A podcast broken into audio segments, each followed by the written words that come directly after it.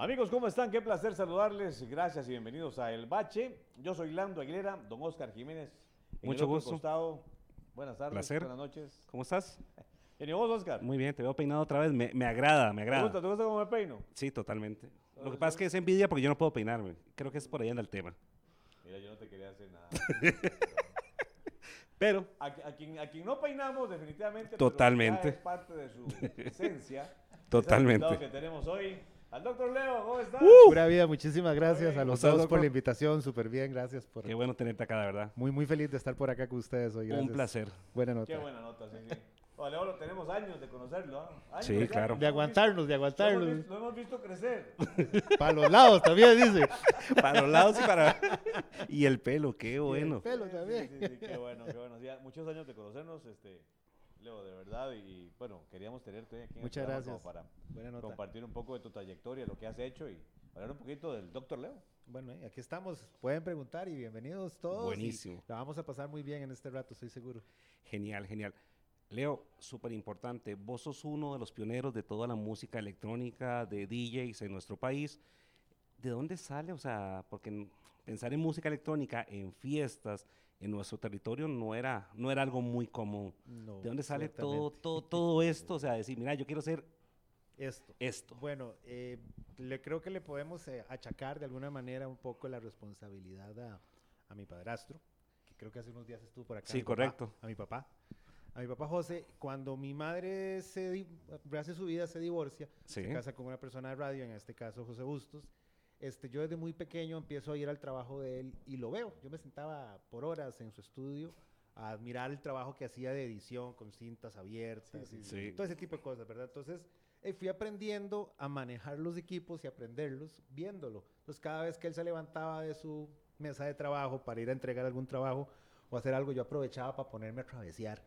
Entonces tuve acceso desde muy joven a música electrónica, porque ahí escuchaba ahí en el estudio música de Cransworth, música de Jean-Michel Jarre, Pink Floyd, Alan Wow. Parsons, y yo lo que tenía eran ocho años. No es. De, de hecho, el, el primer, el primer vinil que puse en mi vida, y no se me va a olvidar nunca, fue Alan Parsons. Entonces, el disco completo. Entonces, Qué buena herencia, o sea, marcó, claro, totalmente. Me marcó, ¿verdad? Entonces, eh, yo crecí escuchando todo eso, apoyado también a mi hermano mayor, que en aquel momento trabajaba en un salón de patines, se llamaba La Pista. Ah, sí, sí. Él ahí de vez en cuando hacía de DJ y hacía sus cosas también de, en- como jefe pista y eso. Entonces, eh, yo en los días que me tocaba en la escuela ir en la tarde, Sí. la noche anterior, jalaba para el salón de Ah, patines ok, ok.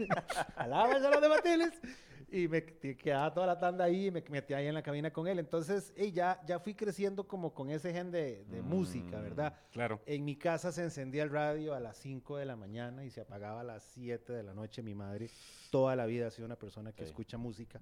Entonces, y creo que eso fue alimentando Claro. mucho, ¿verdad? El que estemos tan envueltos en, en este negocio y, y de verdad que, que cuando yo puse ese primer vinil en mi vida, lo de Alan Te Parsons, marcó. yo dije, esto es lo que yo quiero para mi vida y hasta la fecha. Eso es lo que quiero hacer. bueno. Esto es lo que yo quiero hacer. ¿Cómo? No sé, pero eso es lo que yo quiero hacer. Qué bueno. O sea, no cualquiera tiene el privilegio de empezar con un artista como Alan Parsons. Sí fue, sí fue muy gratificante. Y, y las ironías es que ha venido dos veces al país y las dos veces lo he querido ir a ver y por razones de trabajo No has no, he estado. Entonces Ah, sí. duele. Y en un festival, una vez en Europa, en un festival grande, este, y resulta que yo estaba en una tarima y había otra tarima donde estaban ellos, como a los dos días. No. Y por horas me perdí el show. No. Entonces No, sigo, hombre. sigo con esa... Con esa espinita. con esa esa- espinita de, claro. no, no- de no haberlo poder ver en vivo aún. Pero bueno, en algún momento me sacaré el clavo.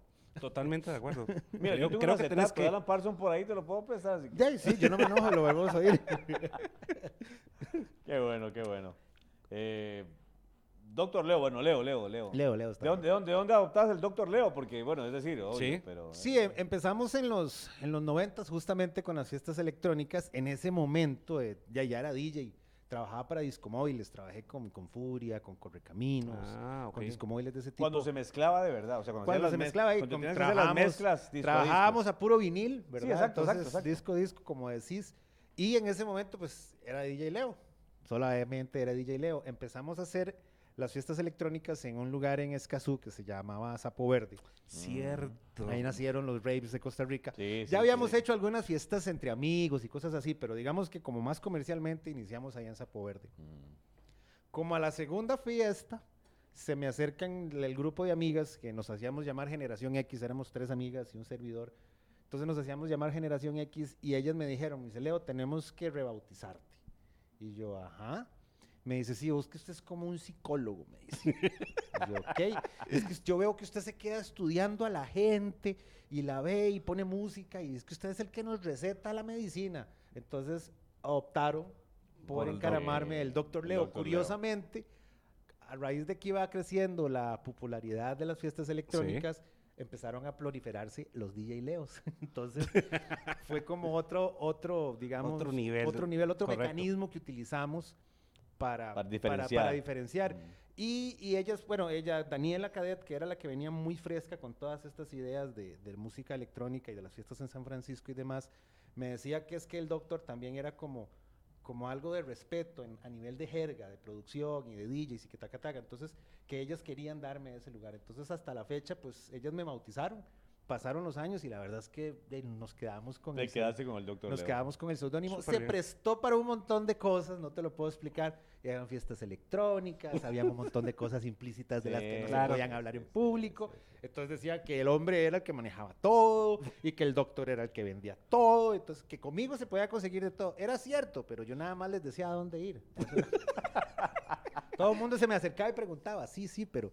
Pero entonces sí, ya se quedó con los años y ya después.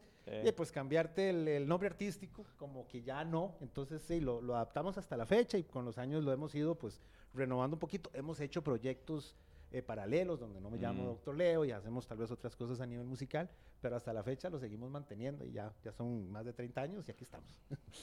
Qué bueno. 30 años. Más El de 30 doctor. años, ya es un ratillo eso. Un ratillo, es ¿No una se lo cualquiera, Leo? Pues no, la verdad es que no, y, y muy feliz. Me ha pasado de todo, me, me ha tocado empezar desde abajo como cualquier otra persona. Claro. Pero hey, también es, es, es muy lindo que después de tantos años, pues aún te tomen en cuenta. Y un, ejemplo son ustedes que me invitan y yo estoy No, no, hombre, de verdad muy, muy honrado de estar aquí con ustedes con y, y de poder seguirle mostrando a las nuevas generaciones las delicias de la electrónica, ¿verdad? Con Sí, todos sí, los correcto. cambios que hay hoy en día, con todo lo que decías ahora. hey, ahora no es que ahora cualquiera puede ser DJ, no, tal vez es que ahora hay herramientas Que que, lo facilitan. facilitan un poco correcto, más, ¿verdad? diferente, es diferente. La, la música viene tal vez de otros dispositivos, ya, ya no son los viniles, ahora todo es un poco más digital, la computadora, Ujú. USBs, pero es bonito poder compartir a la gente un poco este conocimiento y esta experiencia eh, para que tal vez no cometan los mismos errores que cometió uno, no pasen por las cosas que pasó uno a veces, pero eh, como que, y poder contribuir con parte del crecimiento de la escena.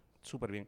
Leo, el set DJ te ha llevado a escenarios locales hasta internacionales. Has Sí, señor. estado en Europa, has tocado en muchas partes. Mm. O sea, ¿qué se siente de verdad salir de acá e ir a un festival donde hay un montón Bueno, de conta- gente, con- donde hay contanos, car- contanos. cualquier cantidad de... de- Es, es, es, bueno, es una, es una cuestión gratificante y Claro. muy, muy, muy, muy intensa. ¿Por qué? Porque la, la primera vez cuando yo decidí meterme en este negocio Sí. e iba a admirar a otros DJs, qué sé yo, yo estaba en el colegio y me iba a meter a una discoteca que se llamaba Ecus. Ajá. Por el Mm. tamaño me, me lograba escapar, entonces iba. Y allá en una esquina, con mis 15 años, 14 años, escuchaba por horas a, a Me- a Guillermo Villegas, a Memix. Ajá. Entonces, yo decía, yo decía, puta, yo, yo, quiero, yo quiero llegar a eso, yo quiero llegar a esa perfección, yo quiero llegar a ese nivel de mezcla, de poder, con- de poder este, conectar así con la gente. Mm. Entonces, eh, creo que en en parte ese ahínco fue el que le- me brindó la oportunidad de, de poder este, convencer a personas de que le brindaran un espacio a los DJs, por ejemplo, en los conciertos internacionales Correcto, eso es localmente. porque Ah, siempre sí, sí, ponían, sí, no nada personal, hay grandes músicos y grandes bandas en este país, pero siempre ponían a un grupo nacional o a un cantante. Mm. Entonces, eh, yo empecé a tocar puertas, yo empecé a animarme, yo dije, hey, nadie ha ido y no hay un DJ que abra conciertos y, y yo fui y empecé a tocar puertas Cierto. y empecé a proponerles, hey, ¿por qué no me dan una oportunidad? Eh, Digo, son solo dos líneas y yo voy con mis cosas y ustedes me ponen monitores y yo hago mi set y pongo mi música y complazco según me, ac- me acoplo al concierto, les decía yo. Entonces, me empezaron a brindar esas primeras oportunidades aquí en, sí. en Costa Rica. Empre- empresarios como Marvin Córdoba, la Ajá. gente de Vempro, cosas, empresas de ese tipo y otro montón de empresas más que han crecido con los años. Y, y se empezaron a pasar la voz. Entonces, ya cuando me daba cuenta, no era yo el que tenía que ir a tocar la puerta, sino que Ya me llamaban. llamaban. Me decían, Leo, tenemos concierto de tal, estás desocupado. Ok. Podés, eh, vení para que nos reunamos. Ah, súper bien, muy bien. Y, y entonces a razón de eso, y cuando empecé a trabajar en disqueras, Sí. siempre, siempre ya, quise aplicar a uso personal eh, todo lo que aprendemos en este gremio de las disqueras, Claro. de marketing Mm, sí. artístico y todo eso. Yo decía, ya, y me, me tengo que vender un poco más, tengo que trabajar un Totalmente. poco más. Tardé, tardé tal vez muchos años, a diferencia de otros DJs y productores, en, en salir con mis producciones originales. Ujú. Creo, siento que tal vez tardé un poco más de lo debido. O eso al menos me han, me han comentado algunos colegas. Pero yo empecé a producir cuando me sentí cómodo. cuando sí. se- Es que creo que cuando. Ya estabas preparado, era- dijiste, ya es momento de hacer Sí, algo. cuando yo dije, ma, ya voy a empezar a hacer música. Entonces me lo tomé de verdad muy, muy al suave y eso también pues me permitió el poder hacer contactos con agencias alrededor del mundo y, y animarme, porque si no éramos nosotros mismos quienes Mm. producíamos y traíamos a los DJs internacionales, nadie nos los iba a traer. O sea, Sí, nos tocó abrir mucho mercado. Tengo una anécdota hace muchos años, estamos en los noventas, y después de nuestra tercera o cuarta fiesta por allá en el 94, 95, eh, me acerqué a, a dos, dos, dos empresas grandes de Costa Rica, a decirle, "Ay, mira que estamos haciendo estas fiestas, son así, así, vamos para la montaña. Y la respuesta fue, es que Leo, eso no va para ningún lado. Eso no son nada más que un grupo de loquitos bailando solos. Y yo dije, "Ve, está bien. Somos un grupo de loquitos. Gracias. Gracias. Hoy en día ese grupo de loquillos, y hay, hay festivales donde Claro. llega un millón de personas por fin de semana, ¿verdad? Increíble, Entonces, sí, es increíble. entonces, creo que esto de la, de la música, aparte de evolucionar, y en mi caso muy personal, me permitió eso, ¿verdad? Evolucionar con las escenas y, como te digo, ir abriendo, tocando puertas. Así fue como empecé realmente. Y, y demostrando, porque no, no tenía nada en ese momento que me respaldara, eh, más que mis sets, o como decía yo, mi talento. Entonces, esa fue, digamos, la manera en que, en que logré meterme, incursioné, después conociendo managers. Es, al final de cuentas es de mucho contacto y de mucha insistencia, ¿verdad? Así Decía- llegaste a Europa. Así llegué a Europa. A Europa llegué. Eh, fue, fue una linda casualidad. El primer evento, ya ahora, el- la primera vez que fui a Europa, estaba trabajando un fin de año aquí en Costa Rica, por cierto, un 31 en Tamarindo, una fiesta increíble que tuvimos ahí en el Canopy. Y habían unos agentes de Austria en la fiesta que andaban de vacaciones. No, hombre. Así, estaban de, de vacaciones. Te tocaba. Y me tocaba. Y Claro. ese día, este, tocaba solo yo. Había, no me acuerdo si eran los Amigos Invisibles o otra agrupación venezolana, ahorita no estoy Ah. seguro. Y ya, entonces yo tocaba antes y después del grupo. Sí. Ok. Entonces, ya, y la gente trató de contactarme ahí mismo, pero la, la empresa que me contrató en ese momento no permitía que nadie se subiera al escenario. Entonces pasó como una semana o 15 días, le escribieron a la empresa en Europa, la empresa los remitió a los representantes en Costa Rica y de ahí ellos me contactaron y fue para llevarme a un festival que se llama Donahue Fest, que es en, en Austria, en la ciudad de Viena. Es un festival que hacen al aire libre Mm. Durante bueno. dos fines de semana. Llegan, no sé, dicen que pueden tener en rotación más de dos millones de personas. Wow. Es gratuito. Impresionante. Es gratuito, entonces Genial. son como, como 15 escenarios. Bueno, en aquel entonces eran tal vez unos 10 escenarios, hoy tengo entendido que hacen como 15, 20. Y, y de diferentes tendencias. Entonces, ellos me contactan, me explican que, que les gustó mucho el set, que les gustó mucho la música y que me quieren llevar a, a un, a un festival allá. Entonces me hacen una oferta súper linda, me llevaron de verdad un fin de semana completo, o sea, nos, nos tocó cruzar el, El el- charco. el charco. Este, en mi vida había había estado, bueno, tocado. sí había tocado para un montón de gente, Claro. pero no afuera de ese nivel, ¿verdad? Sí. No o sea, con no tanta con la gente. cantidad de gente que No estaba ahí. con la cantidad de gente. Entonces, hey, llegás y ves, el, y ves el escenario y ves aquel mar de gente y vos decías... Y los equipos, me imagino. todo, o sea, todo, ¿verdad? Y, y para empezar el, el montaje, ver un escenario, un box donde, Sí, sí, eso. donde está el, la- el DJ y todo alrededor del DJ era un gigantesco VIP. Entonces la Y- gente estaba a la par tuya en la fiesta Claro. y vos con el escándalo, toda la gente se te acercaba y vacilaba con vos. Y cuando ya me suben al escenario, cuando ya me toca el turno, ¿verdad? Me toca a mí empezar a tocar. Asustado, Leo. No te lo puedo explicar. Es temblaba, parecía un Sí, sí, bistec claro, de cinco imagínate. colones, ¿verdad? Solo Imagínate. nervios. Y, y el vacilón es que apagan todo. Apagan todo el, todo el escenario, todo, Mm. todo. Y vos nada más, bueno, voy a decir que eran flashes, ¿verdad? De fotos y cosas que se pasaban. Y me ponen una luz cenital así encima. y empiezan a hablar, pero empiezan a hablar en alemán. Entonces, peor, no entendí un carajo, güey.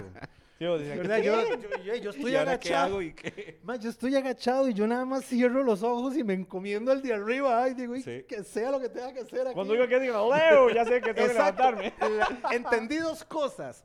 Middle on the América. ¿Verdad? Y dije, ok, ya vamos por Centroamérica. Y cuando dijeron Doctor Leo.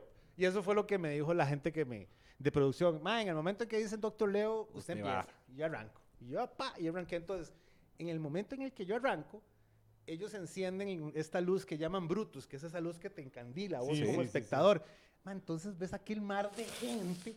No sé la cantidad de gente, la verdad, ahorita.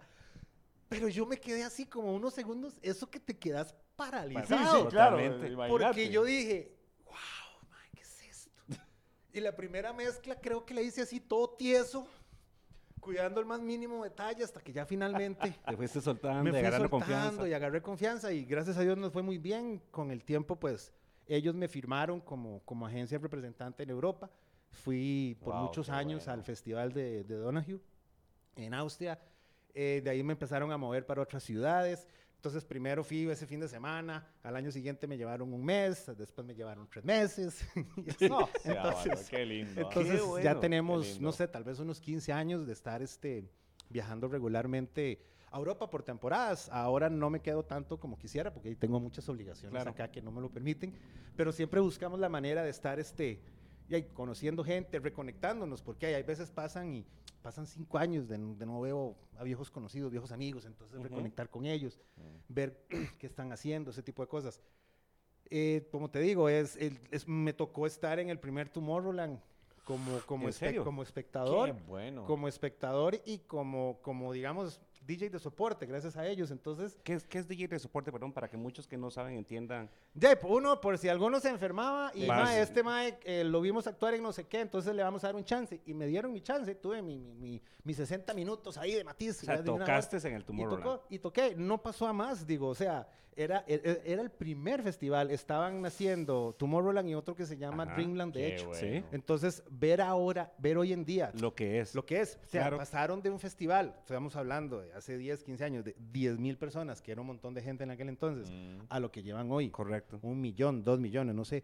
O sea, es, es un festival donde se involucra el gobierno, de hecho. O sea, el Sí, gobierno sí, sí, sí, ya- ya ya lo convirtieron en una un industria apoyo, para sí, su sí, país, ¿verdad? Entonces, hay, hay mucho de eso en, en, en Europa y que con los años siento yo que, que América Latina ha sabido ir también captando un poco, ¿verdad? Ha sabido ir adaptando, porque aquí en América Latina también tenemos grandes festivales, en México, en Argentina, en Chile, en Brasil, en Perú, o sea, ya cada vez eh, geográficamente no somos tan grandes, Claro. pero ya empezás a ver, ya aquí en Costa Rica empezás a ver festivales de 5 mil, 10 mil, 8 mil, 10 mil personas y que antes no veías. Correcto. Sí, es cierto, es totalmente. cierto, eso, eso no pasaba, eso no ¿verdad? pasaba. No, no pasaba. Ya- Entonces ya, es- con, la, con la globalización de- del mundo, ¿verdad? Hemos logrado pues tener ahí, además de que ahora la tecnología también colabora, hay que decirlo, ¿verdad? Y de no, forma, pues, colabora, facilita más las cosas. facilita, sí. Antes, sí, antes vos decías, creo, creo que fue para un, vi, vi un documental, hay un, un documental que me topé donde habla de dos, de dos, digamos, extremos de la industria. Uno es Carl Cox, que tiene toda la vida de estar en el medio, y otro es eh, este, Martin Garrix, que empezó Ajá, sí. hace unos pocos años. Entonces, una parte del documental están entrevistando a David Guetta y a Leso. Entonces ellos, ellos hacen el comentario de que, "Sí, diablos, a mí me tomó casi 11 años llegar a tocar al Ultra. Y es cierto, tomó 11 años que ellos lograran presentar en el Ultra. Martin Garrix le tomó menos de un año. Martin Garrix pasó de ser un chico que estaba bailando ahí en la tarima Ajá, principal de Tomorrowland al año siguiente a estar tocando en el escenario principal de Tomorrowland, gracias a la tecnología. Exacto. ¿Por exacto. qué? Wow. Él hace una canción, Animal Cera. Animals, correcto, Ajá. hace una canción, se la presenta a la gente, a la, un label en Ámsterdam, el label, o sea, los majes del sello, cuando ven llegar a Martin, no lo podían creer, porque era un chico de 15, 16 años. Decían, no, no, usted nos está bromeando. se van con él a la casa para que les muestre el estudio y que de verdad es les, cierto. que, es cierto bueno. que él hizo la canción. Entonces él les abre la sesión en la computadora, Sí. tucu, tucu, y entonces es- eso quiere decir eh, cómo ha cambiado nuestra industria hoy en día, Totalmente, ¿verdad? claro. Antes tenías que darle y darle, no, si hoy en día eh, siempre ha sido en, en ese aspecto, ¿verdad? Como dicen los, los, una melodía que funcione eh, para toda la vida te puede funcionar. Sí, sí, claro. Pero hey, ahora tenés la oportunidad de la globalización. Antes eh, tenías que esperarte dos, tres, cuatro, cinco, hasta seis meses tal vez que Sí. te llegara X canción. Ahora salió, la buscas en internet y ya la tenés listo, disponible claro. Está lista, sí. para comprar casi inmediatamente. Entonces, creo que ha cambiado un poco. Este. Siento que para bien, mucha gente dice que, que, que los tiempos pasados son mejores y que no sé cómo. Es es cuestión de adaptarse. Hoy, hoy, Sí. hoy en día, sí, probablemente vas a encontrar más música basura en la web. Antes Estoy ya la encontrabas. Sí, es sí, cuestión de, acuerdo, seguir buscando. Es cuestión de seguir buscando y de encontrar las cosas que a vos te gusten como artista y que querás brindarle a tu público también, ¿verdad? El sonido que querás brindarle, sea cuando tocas canciones de otros, sea cuando estás componiendo una canción para vos, pero definitivamente eh, la tecnología va muy de la mano con todo lo que es la parte de la música electrónica. O sea, no, no podría existir una sin la otra. Sin duda, sin duda, sin duda. Bueno, no, esas experiencias tuyas que nos has comentado de, de estar en esos grandes festivales. Claro. e- Es, es esa vibra, ¿no? Es decir, es lo que te transmite la gente. Sobre todo cuando vos ves la reacción de la gente. Eso. Claro. eh, y ves que, y ves que, está, que estás, ex- existe esa empatía. Correcto. Y la gente, y la gente responde. Ah, no, es una. No, no, es, de lo mejor del mundo. O sea, ver, ver a la gente principalmente levantar los brazos y ojalá estén bailando una canción tuya y ellos ni siquiera lo saben, porque tal vez vos ese día, voy a probarla hoy, voy a probar mi melodía, a ver cómo me va. Ay, la tocas y no decís nada. Y no le decís a nadie que es tuya. Pero ver la reacción del Claro. público. Entonces es una satisfacción tan grande, ¿verdad? Totalmente, Que claro. veces uno abre el micrófono y ¡Hey! Les estoy presentando mi más reciente producción para que la disfruten. Pronto disponible en las plataformas digitales, etcétera, etcétera. Entonces, Qué es, es parte de, de la magia, ¿verdad? Es parte de lo Totalmente. lindo. Es parte de esto eh, que te mantiene vivo. Simple y sencillamente uno se carga siempre de, de la energía del público. Y te han tocado públicos diferentes, o sea, complejos, que dices, Ah, ¿cómo sí. hago para, para conectar todo. con estos? Eh, no solo de electrónica vive el hombre, ¿verdad? Entonces, en algún momento eh, ya, y me dediqué lleno a la electrónica a partir del 94-95, Sí. pero antes de eso, como te digo, trabajé en discomóviles, trabajé en Correcto. discotecas, entonces Costa Rica tiene una algo muy singular. Y parte de nuestra idiosincrasia es que somos expertos en todo. ¿verdad? Buen punto, en es cierto. fútbol, en abogados, en médicos, en todo. sí, sí, somos sí. expertos en todo. Correcto. Entonces, es, es, es, este, es increíble a veces tener que luchar contra eso, ¿verdad? Entonces, en el caso de la cultura reggae, por ejemplo, que en algún momento me tocó ir a hacer bailes a, a Limón, a Guapiles, Mm. la gente estaba así, weón, con los hits, o sea, te estoy hablando de noventas. Sí, sí, wow, la gente 2000. sabía cuál era la última O sea, canción, ¿y era la mejor. Llegaban tantos barcos con tanta Ajá. música fresca a Limón que si usted se descuidaba cuando yo trabajaba en Disco Móvil, mae, estás atrasado. No tenés tal canción. Ah, estás atrasado, mae. Y tal vez la canción tenía una semana de haber salido, Wow. pero, o dos, y no habían llegado los discos acá, ¿verdad? Sí, sí, Entonces, sí. ese tipo de público, Sí.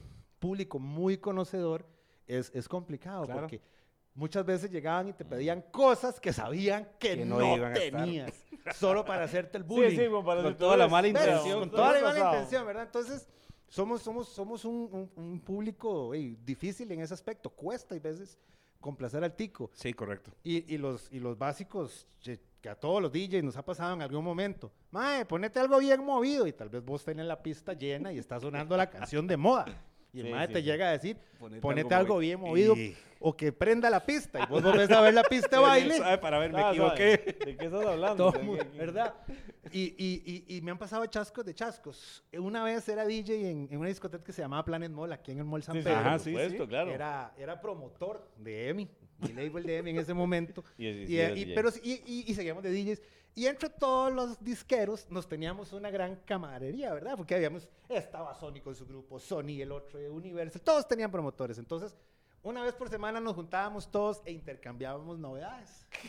Pasará tanto de que hacíamos. Claro, está, está muy bien, está muy Qué bien. bueno Ya, está eso. A Está mí, muy- a mí todos me entregaban los discos, lógico, porque tenía una discoteca donde tenía Claro. mil personas por fin de semana, entonces para mí era todo un laboratorio, ¿ah? Entonces no Sí. se me olvida, llega Odir Chacón y me dice, madre, leí yo, le traigo el próximo hit de la historia.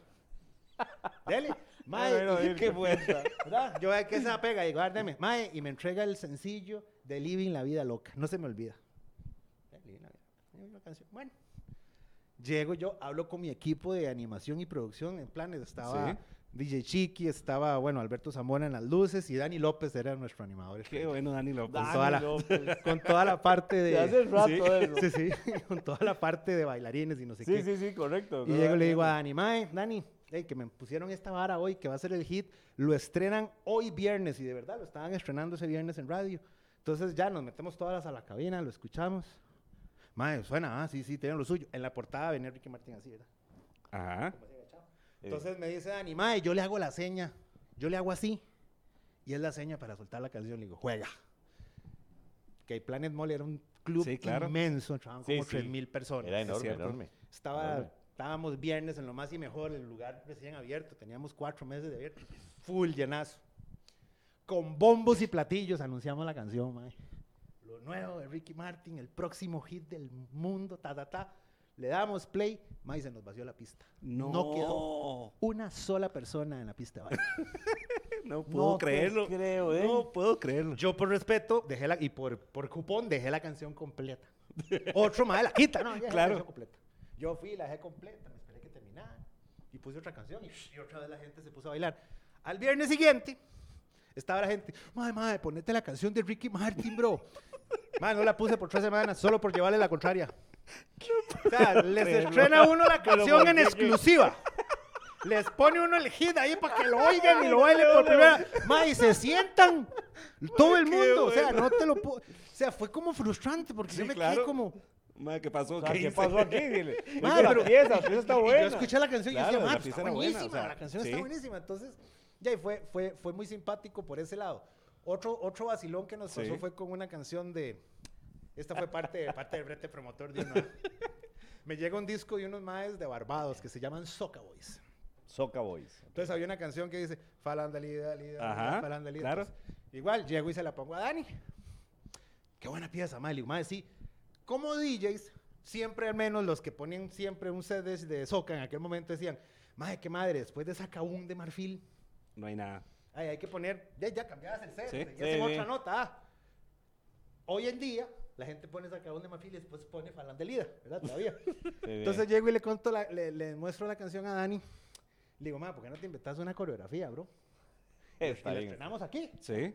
May, de verdad, entonces eh, Dani empieza ahí con el grupo de animación. pra, pa. Me dice, ma, ya la tenemos, la estrenamos en la noche. Y de verdad, Y la estrenamos en la noche.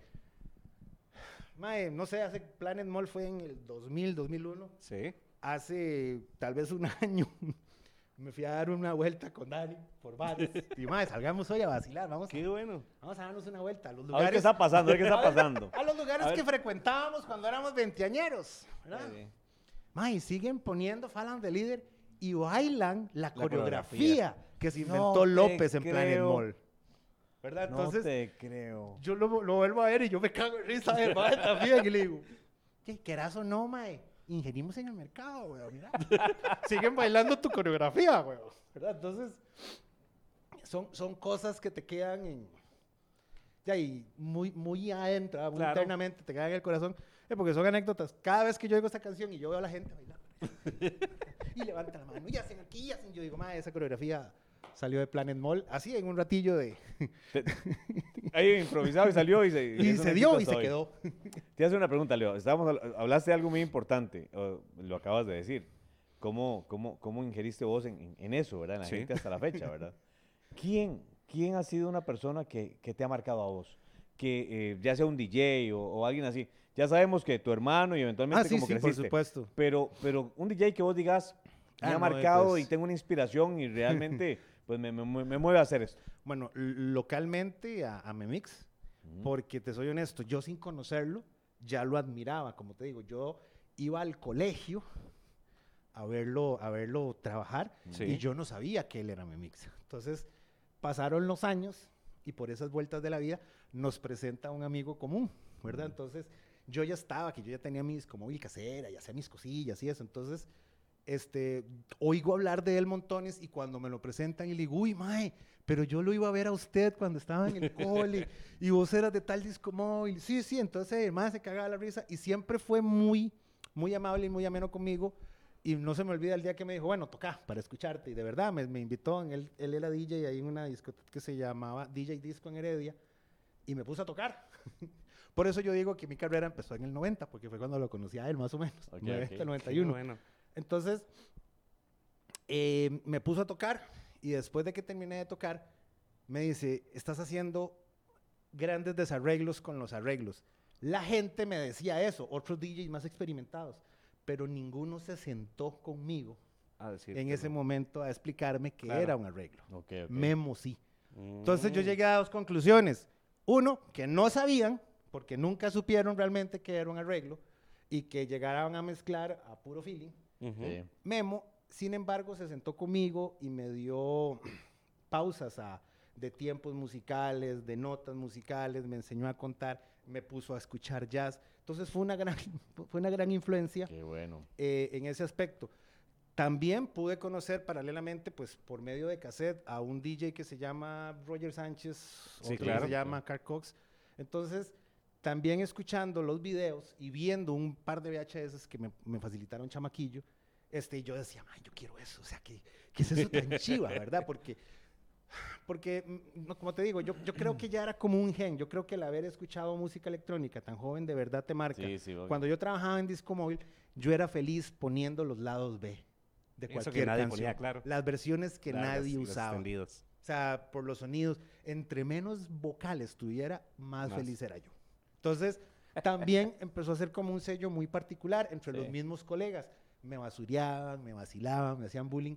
Memo me, me obsequió, mi regalo de graduación, como le digo yo, fue un metrónomo, que el metrónomo lo utilizábamos Ajá. para hacer el VPN de la música. Sí. Entonces, aprendes a trabajar sobre el VPN. Entonces, eh, cuando te das cuenta, sabes que esta canción de música pop resulta que tenía la misma velocidad de esta canción de música salsa y por Y las alguna- puedes y mezclar. se podían mezclar como por magia, ¿verdad? Entonces, eso te permitía también quebrar un montón de reglas Claro. que supuestamente existían, que no se podían quebrar a la hora de estar haciendo un baile. Entonces, este, siempre le he guardado un cariño y un respeto absoluto a él, porque uno fue el primero que me tendió la mano en ese aspecto, lo sigo admirando, sigue activo, o sea, es uno de los ¿Todavía DJs, está tocando? es uno de los DJs más ¿Sí? activos de ¿A este dónde está país. tocando? No, no en lugares fijos, pero Ajá. trabaja en mucha fiesta. Entonces, este Memo pasa trabajando en un montón de fiestas. Pasa, pasa enfiestado. Enfiestado. Pasa enfiestado, sigue enfiestado. es un gran técnico además de eso de estudio, entonces siempre le he guardado un cariño y respeto por eso. Y cada vez que tengo dudas de algo, yo levanto el teléfono. Todavía hoy en día, mae, tal y tal, va". mae, sí, mira, pum, pum, pum. Ah, ok, gracias, pa. Entonces, me ha tocado así, hace como dos años, mae, Memo, me contrataron para una fiesta de música disco. Tengo ahí algunas cosas, pero no, no, no me siento preparado porque no la viví la época, ¿verdad? Sí, Memo sí. sí. Entonces, no te preocupes, tranquilo. Entonces, de verdad, Memo agarré, me preparó dos CDs y me dice, ahí van puros hits. Van en orden, me dice. De verdad, y no tuve que estresarme por nada más en la noche. Cosas Qué de ese tipo. bueno. Entonces, a él siempre le he guardado, como te digo, un, un gran cariño. Es, es mi papá profesional y, y pues igual tendré otros papás que les digo también profesionales, pero Memo, sin embargo, fue el primero en ese aspecto. Fue el primero que me recomendó. Él me ayudó a, No, a colocarme con una discomóvil que se, llama, que se llamaba Electra, que además de eso tenían una tienda que se llamaba Electra Records. Ah, sí, entonces, recuerdo de la tienda. con, con Sergio en Alajuela. Y después de eso trabajé con una móvil con la que había trabajado él que se llamaba SOS. Y ya después, este, por medio de eso, me recomendaron con Furia y Correcaminos. Y cuando salió 103 por primera vez, Disco Ajá. Móvil, que, que explo- explotó todo esto de la Disco Móvil. Sí, anduviste por todas las discomóviles. Sí, sí, anduve, anduve por, por bastantes lados, pero siempre como muy caracterizado por eso. Entonces, ya los mismos jefes de las móviles en ese momento decían, Limón, no, ¿a vos no te gusta ir a Limón, verdad? No, no, no. ¿A vos te gusta más este lado? Chapo?" Y yo, sí, sí, sí. Porque me gustaba más experimentar. Digo, "Ey, man, no era tan fácil llegar a Limón y, Sí, sí, y- sí, y digo, engullirle música electrónica a la gente de Limón, ¿verdad? Claro, no, no era era fácil. fácil. No era No, fácil. no, no, Entonces, es que yo es- tenía que adaptarme a los mercados, ¿verdad? Y, y- yo procuraba visitar mercados donde yo supiera tal vez que las locuras con las que iba a llegar uno fueran, fueran bien recibidas. Entonces, creo que fueron, fue parte de, también de los sellos y como te digo, y que Memo alimentó mucho esa parte. Que Memo siempre me dijo, ma, usted dele, las reglas están para romperlas en ese Qué aspecto. bueno. Dele, dele, o sea. Entonces el maestro se quedaba, oyendo, se quedaba oyendo. Yo tal vez hacía una loquera en mi casa y la grababa y llegaba, se la enseñaba. Me decía, sí, pero creo que la puedes hacer mejor. Entonces él ahí mismo en el estudio la hacía él en vivo Ajá. y me decía, mae, hágalo de esta manera. Y de verdad, entonces lo hacía ya después de esa manera. Entonces uno iba aprendiendo mucho. Qué en ese bueno. aspecto. Entonces, Claro. tengo mucho que agradecerle, la verdad. De hecho, vamos a invitar a, a Memix Sí, acá. sí, es una leyenda. Él es- Totalmente. Es, una O sea, leyenda. creo que es bien merecido tenerlo por acá. Total, totalmente. Leo, ¿cómo has sentido la evolución de las discos en Costa Rica? O sea, eh, desde las que comenzaron a poner música electrónica hasta ahora. O sea, tú- o sea, porque Las también, sí, correcto, porque también los públicos han cambiado. O sea, eso que sí, decías, eh, Ah, sí. antes era un animador y gente bailando. O sea, ahora no se da tanto eso. O sea, creo que el público ha ido evolucionando y sería bueno saber tu punto de vista a lo largo del ah, tiempo. Sí, co- como, todo, ¿verdad? La, en general nuestra, nuestra industria ha cambiado, ha, evolucionado un montón. Eh, al principio no habían animadores. Es correcto. Ajá. Y el DJ en las discotecas estaba por allá, escondido. Escondido. Nadie Sí, lo correcto. viera. Y so- y así. solo, solo ponía música. Y solo ponía música y cuando escuchabas que hablaban, Sí, más bien sí, todo el mundo se asustaba. Volvía a ver a los parlantes Cuando y hablaba todo. decía, mira, está hablando el, Al DJ". diablo, porque no, no se acostumbraba, ¿verdad? Entonces, yo, yo lo analizo así, ok, bueno, si primero el DJ de discoteca, después vinieron las discomóviles y después lo que se puso de moda fueron los DJs, Ok. ¿verdad? Después evolucionó un poco más a eso, porque hubo discomóviles muy grandes a nivel de equipo, Sí. pero hey, que llegaban a aquel etero equipo y en los salones no te dejaban hacer bulla, entonces, hey, ¿de qué te valía andar con aquel montón de equipo y aquel montón de luces si no te dejaban explotarlo? Entonces empezaron a llamar a DJs porque los discotecas o algunos lugares empezaron a tener sus propios, sus propios sonidos. Vino la etapa, siento yo, en que los, los DJs de radio, la gente que estaba en una cabina de radio, creo que mm, me parece que a mí el pico más alto para eso fue tal vez de mediados de los 80 a mediados del 2000, pienso yo, que se popularizó muchísimo el, el- el tener como animador a alguien de radio Mm. Sí. en, tus, en tus lugares. ¿verdad? Correcto. Entonces eso vino a reforzar, porque los que, los que habíamos trabajado tal vez en Disco Móvil en algún momento, pues le habíamos perdido un poco más el miedo porque nos tocaba hablar, sí o sí, cuando ibas a un lugar X. Sí, correcto. Pero al, al- al tener ahora una persona específicamente Para la dedicada animación. para la animación, a Mm. uno como DJ le permitía el poder desarrollar tal vez un, llamémoslo playlist, llevar un playlist más ordenado, un show más, más acorde a lo que querías hacer. Entonces, creo que vino a reforzar y vino para bien, a, a reforzar el trabajo de nosotros. Sí, te te voy a interrumpir, es cierto, porque bueno, yo tuve que hacer ese trabajo, eh, ¿Te tocó? me tocó hacer trabajo de, de- de animación de, de disco móviles Sí.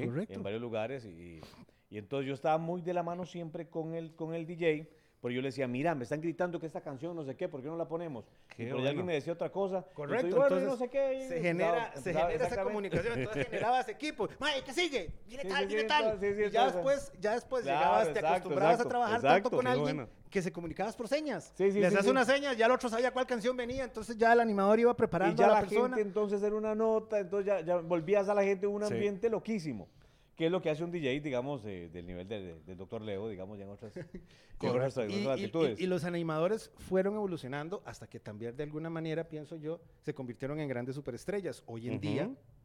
les llaman MCs, que es el, el maestro de ceremonias, es el Sí. mae que vos ves ahora en los grandes festivales Ajá. presentando a los DJs. El primer MC que tuvimos acá, que empecé a trabajar con él muchísimo, es Dan Robinson, que actualmente Sí, está correcto. viviendo en Europa. Entonces, eh, yo te soy honesto, cuando yo veo a Dan por primera vez en un escenario, eh, yo ya, ya venía yo de haber hecho varios viajes, y yo decía, wow, ma, este mae lo que hace es único, no hay nadie aquí en Costa Rica, y de verdad empezamos a experimentar mucho en esa parte de los MCs, y ahora vos te das cuenta que a un MC lo llaman como, como estrella, porque el mae también le pone su sabor, le pone su sello Sí, a sí, lo que claro. está haciendo el DJ. Entonces, se ha venido a, a colaborar mucho también esa parte de la animación. Qué bueno. Leo, verdad, una parte, una etapa, eh, y no, no quiero irme sin, sin que lo toquemos. Sí. Eh, cuando fuiste parte de promotor de... de- de- Sí, seguimos También. siendo promotor de alguna manera. Siendo- sí, sí, sí. Sí, sí, pero sí, esto, este, bueno, igual, ¿verdad? Yo, yo quiero dedicarme al mundo de la música eh, y hago, hice un montón de cosas estando como DJ, hacía trabajos alternativos de otras cosas, me dedicaba a las ventas y otras cosas que teníamos ahí en la familia. Pero se da la oportunidad y abre Polygram, lo que es hoy Universal Music, las oficinas. Ujú. Es el año 95, entonces, este José, Tata José, gracias a él, Aquí Es- lo hemos tenido que conocer en el sí, sí, gracias a mi tata. Él, él habla con Don Luis Salas y le dice, mira, que, es, que está mi hijo, que es DJ, y la vara, y como andas buscando un promotor, tal vez te sirva, ¿verdad? Entonces me entrevistó. ¡Qué confianza! Así, así, tal vez te sirva, dale, dale, dale chance, güey, ¿verdad? Entonces, de verdad, este, me entrevista a Don Luis y Sonia Jones, que eh, son mis papás en esta, Sonia industria, Sonia en esta industria de, la, de las disqueras. Sí. Y me dan la oportunidad. Entonces entré como promotor de radio y televisión. y ahí me empecé a involucrar en las disqueras, ¿verdad? Entonces, como te digo, era, era Sí. muy rico en, en ese aspecto porque podías compartir, Complementar, claro, complementar con un montón de cosas, aprender. O sea, hoy en día seguís aprendiendo montones. Hubo un lapso, yo creo que el último trabajo que tuve desde el 95 como hasta el 2003 fue mi último trabajo como ejecutivo, hasta ahora que regreso a Universal, hace casi, casi cinco años. Wow. Entonces hubo un, hubo un lapso en el que sí me dediqué de lleno a mi carrera, pero cuando regreso ahora a la parte ejecutiva, redescubrís el negocio. Ah, ok. Que decís, puta, sí, estaba haciéndolo bien algunas cosas, pero no tan bien, dice uno, porque estaba un poco equivocado y ya vas uno por ciertos Claro. lados. Entonces, aprendes a redescubrir este mundo, ¿verdad? Toda esta Sí. parte digital que, hay ahora, planeta. que es totalmente otro mundo. La portabilidad Sí. vino a, a cambiar la manera en que escuchas la música, Correcto. ¿verdad? Entonces, no dejas de aprender. Creo que es una de Mm. las cosas que más le agradezco a la vida en ese aspecto, el haberme permitido seguir trabajando en una industria que amo. O sea, yo, yo amo lo que hago. O sea, Sí, claro. este, yo no me quejo, ya lo dijo Confucio, haga algo que ame y no va a bretear nunca. Yo no he trabajado nunca, porque Correcto, el- correcto. sigo haciendo lo que me gusta.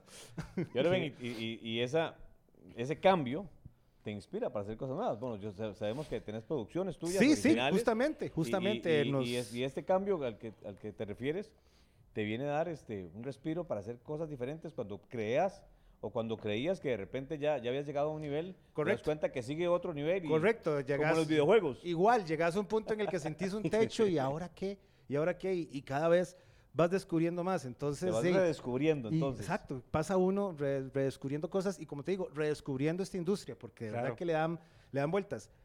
Si bien es cierto, hoy en día estamos muchísimo con toda la parte digital, Mm. pero al menos característicamente nuestro país es uno de los países que más viniles compra, por ejemplo.